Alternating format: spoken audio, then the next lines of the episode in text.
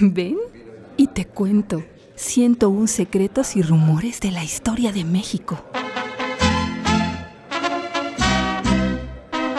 Los cuchicheos que los mexicanos contamos todos los días. A mí me dijeron que más bien fue la señora de al lado. En la calle, en la oficina. No, la fue la señora. En el transporte público. Mira, yo no estuve ahí, pero a mí me contaron. Lo que corre como pólvora de boca en boca. Eso con lo que nos explicamos a héroes y villanos. 101 secretos y rumores de la historia de México.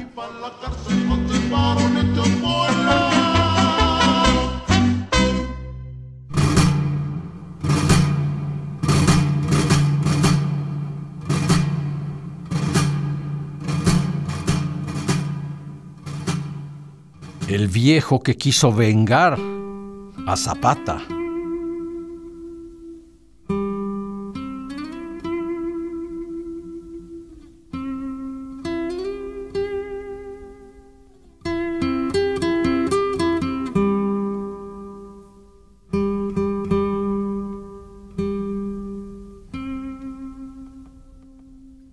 Emiliano Zapata Salazar nació el 8 de agosto de 1879 en San Miguel Anenecuilco, municipio de Ayala, estado de Morelos, y murió el 10 de abril de 1919 asesinado en la hacienda de Chinameca, como ustedes recordarán, también en Morelos.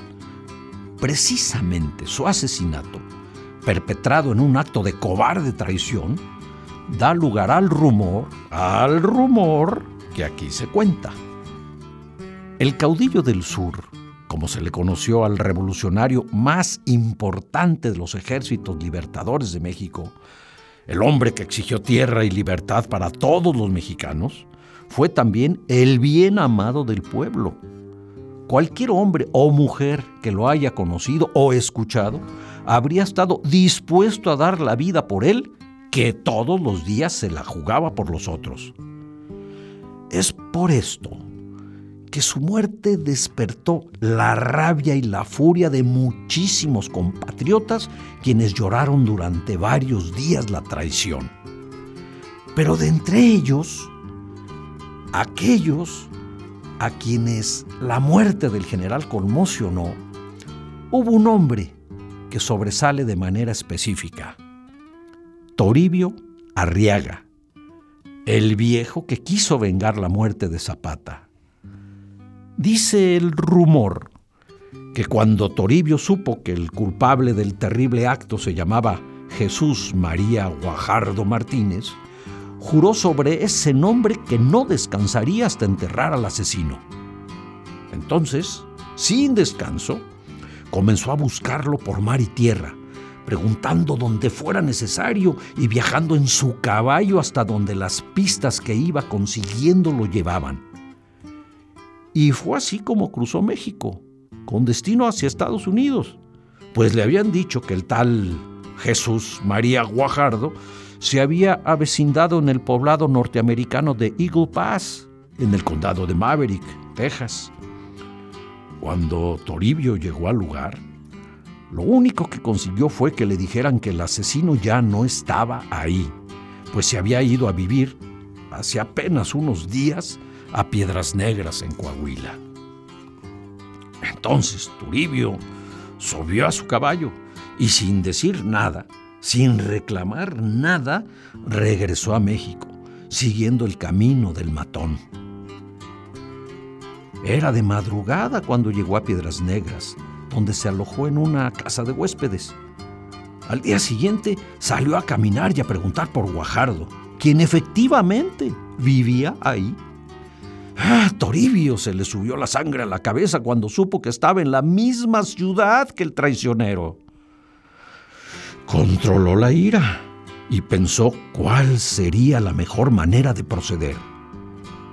Esa misma tarde divisó a Guajardo, quien iba acompañado por una escolta de siete hombres armados.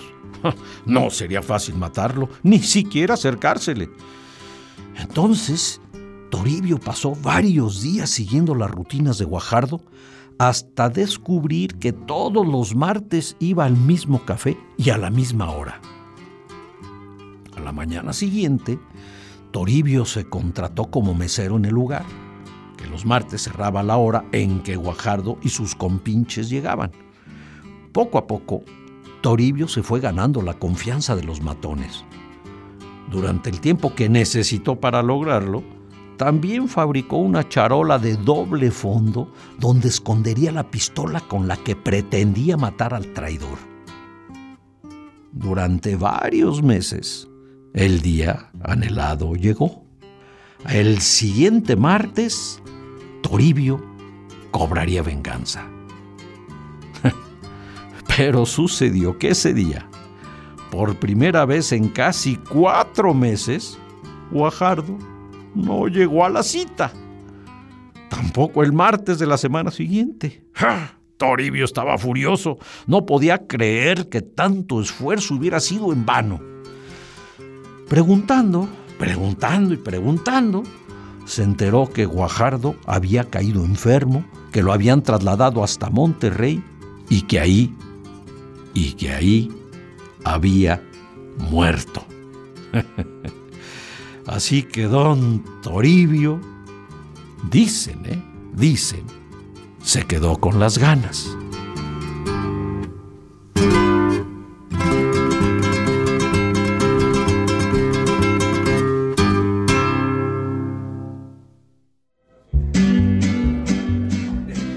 Un secretos y rumores de la historia de México. Me contaron que más bien era había sido de esta otra persona. Serie basada en el libro de Marcelo Yarza.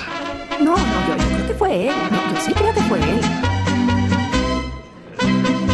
Honestamente, a mí no me involucré. Una producción de Radio Universidad de Guanajuato y la Dirección de Extensión Cultural en voz del Teatro Universitario.